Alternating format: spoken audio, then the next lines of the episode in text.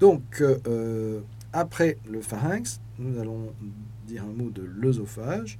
Donc, en généralité, l'œsophage, c'est euh, assez simple. C'est un tube qui va euh, relier le pharynx et la cavité buccale à l'estomac, avec une fonction essentiellement de transport, hein, pas de fonction d'absorption. il s'agit d'un tube d'environ 25 cm de long, ça peut varier en fonction de la morphologie des sujets, et qui va reprendre les grandes lignes de euh, la morphologie en cinq couches de l'appareil digestif que nous avions vu dans le chapitre de l'introduction.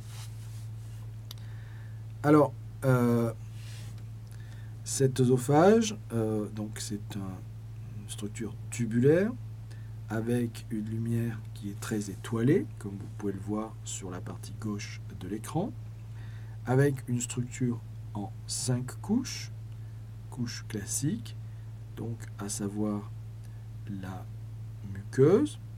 Donc cette muqueuse est composée d'un épithélium de surface, qui est ici un épithélium malpigien non kératinisé, et d'un corion, un corion qui va pouvoir euh, contenir quelques euh, glandes euh, à certaines euh, portions de l'œsophage, on y reviendra un peu plus tard, une musculaire muqueuse ou muscularis mucosae relativement épaisse, composée de deux couches de léiomyocytes, avec une couche interne circulaire et une couche longitudinale externe, une sous-muqueuse ayant toutes les caractéristiques d'une sous-muqueuse, à savoir un tissu conjonctif lâche, de gros vaisseaux, des plexus euh, nerveux de Messner, et puis euh, à certaines localisations quelques glandes euh, sécrétoires, une musculeuse composée de deux couches, longitudinale externe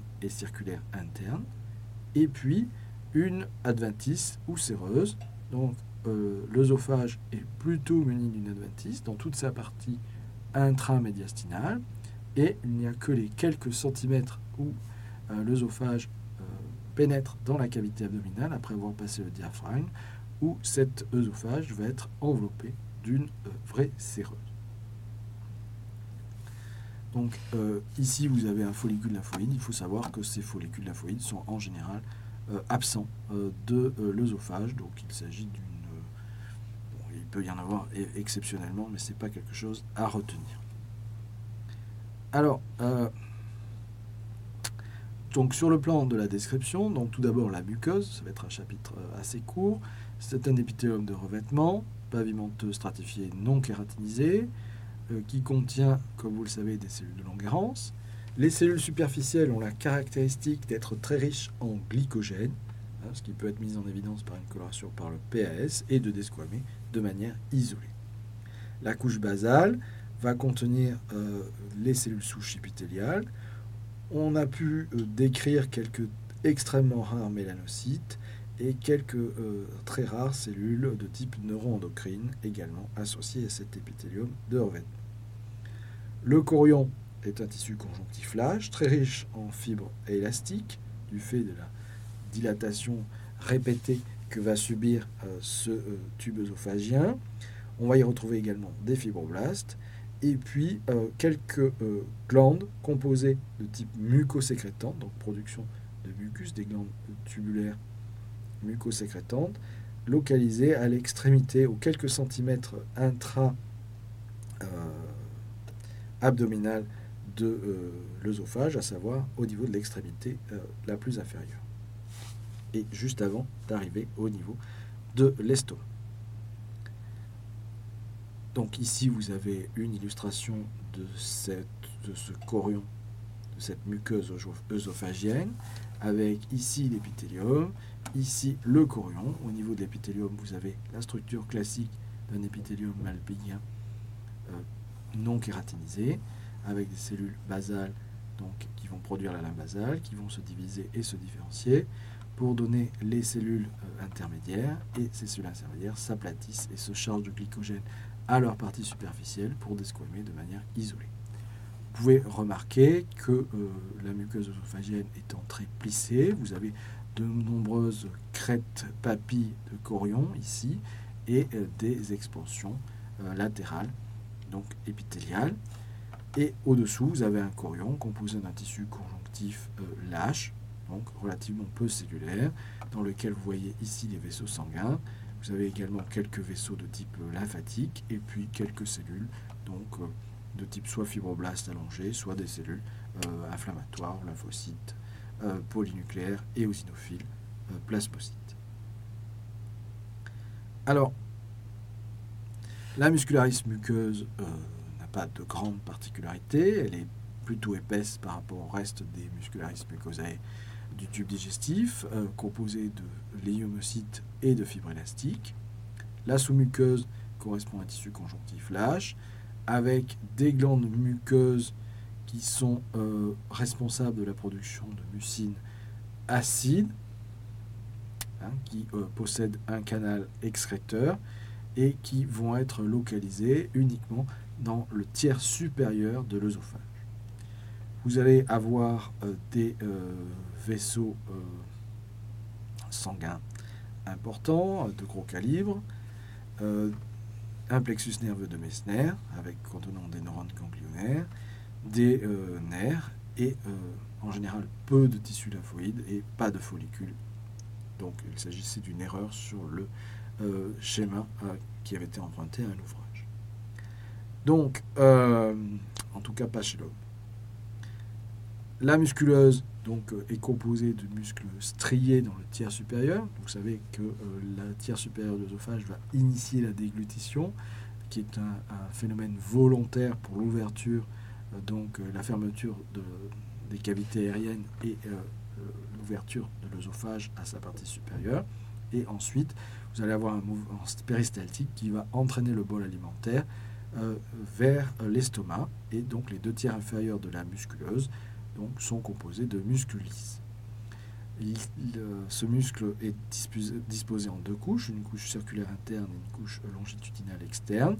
Il ne se produit pas de jonction brutale euh, entre le muscle strié et le muscle lisse, mais vous allez avoir au niveau du tiers supérieur essentiellement du muscle strié, au niveau du tiers moyen vous allez avoir euh, principalement du muscle lisse avec coexistence de quelques euh, rhabdomyocytes, et au niveau du tiers inférieur vous allez avoir uniquement du muscle lisse, donc une transition progressive entre muscle strié squelettique et muscle lisse. Entre les deux couches de la musculeuse, vous allez avoir, euh, à partir des deux tiers inférieurs, le plexus d'Auerbach qui va être mis en place avec un certain nombre de neurones ganglionnaires et de cellules euh, de soutien associées. Donc, euh, ensuite, à l'extérieur de cette musculeuse, vous allez avoir une adventice principalement dans la portion intrathoracique et une courte portion de séreuse dans la portion intra-abdominale, donc avec correspondant une adventice associé à un revêtement épithélial mésothélial. Donc ici, vous avez une illustration d'une coupe d'œsophage avec les différentes couches illustrées. Donc en 1, la en 2, la muscularis muqueuse qui est ici. Vous pouvez voir ici qu'elle est relativement épaisse. En 3, la sous-muqueuse et en 4, la musculeuse. Et il s'agit ici d'une région dans laquelle vous allez avoir des léomyocytes sur la partie euh, droite et puis des rhabdomyocytes sur la partie gauche, donc une coupe qui serait au niveau du tiers, euh, à la jonction entre le tiers supérieur et le tiers moyen.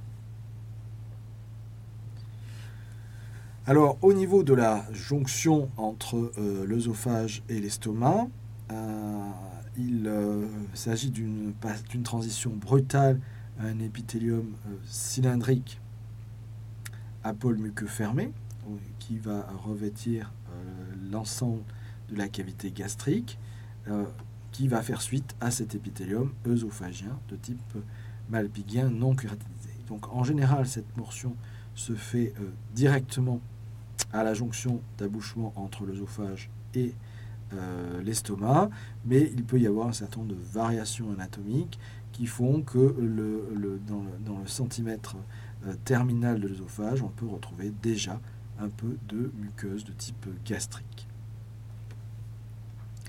Euh, à ce niveau-là, également sur les derniers centimètres de l'œsophage, on va retrouver des glandes donc, de type muqueuse, donc à l'intérieur du corion, comme signalé auparavant. Donc vous avez ici une vue macroscopique avec la jonction entre les deux muqueuses. Ici, les plis de l'œsophage correspondant à l'épithélium malpigien non kératinisé. Et ici, euh, une région euh, moins plissée, plus brunâtre, qui correspond à l'épithélium de surface de type gastrique. Donc avec une région qui est relativement linéaire, qui en général se fait à la, à la partie inférieure de l'œsophage, mais qui peut remonter dans, chez certains sujets sur un peu plus d'un centimètre à haut niveau intra-œsophagien. Alors, un petit mot de pathologie pour euh, euh, terminer.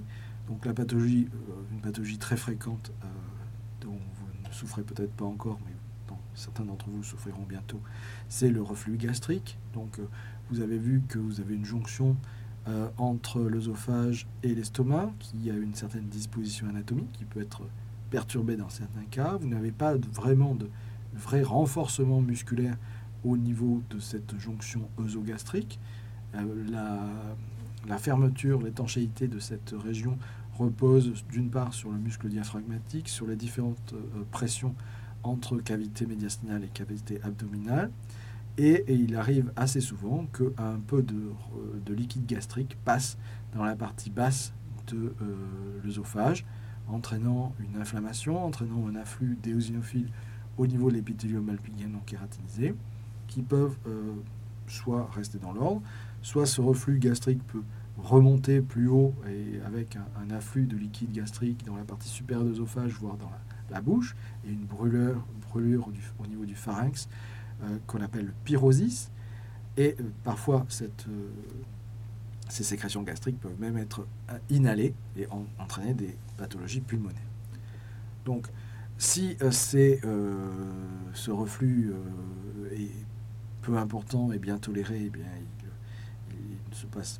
il n'a pas de conséquences. Dans certains cas, un reflux chronique va aboutir à des modifications de l'épithélium du bas œsophage, transformant l'épithélium malpigien ou gastrique normal en œsophage dit métaplasique. C'est ce qu'on appelle la métaplasie de Barrett, dans lesquelles on va avoir des cellules euh, qui vont apparaître, des cellules cylindriques mais peu différenciées, qui vont euh, apparaître au niveau de cette jonction du bas œsophage. Et lorsque euh, vous avez apparition de cette muqueuse de Barrett, il faut la surveiller car elle, va volontiers évoluer vers des stades de dysplasie, c'est-à-dire des lésions précancéreuses ou de véritables cancers du bas œsophage qui, en général, ont un pronostic assez défavorable. Les autres pathologies euh, œsophagiennes, on peut avoir des, ulcères de l'œsophage, on peut avoir des sténoses de l'œsophage, on peut avoir des problèmes de motilité de l'œsophage. Vous reverrez tout ça dans vos cours de pathologie. Euh, je vous remercie pour votre attention.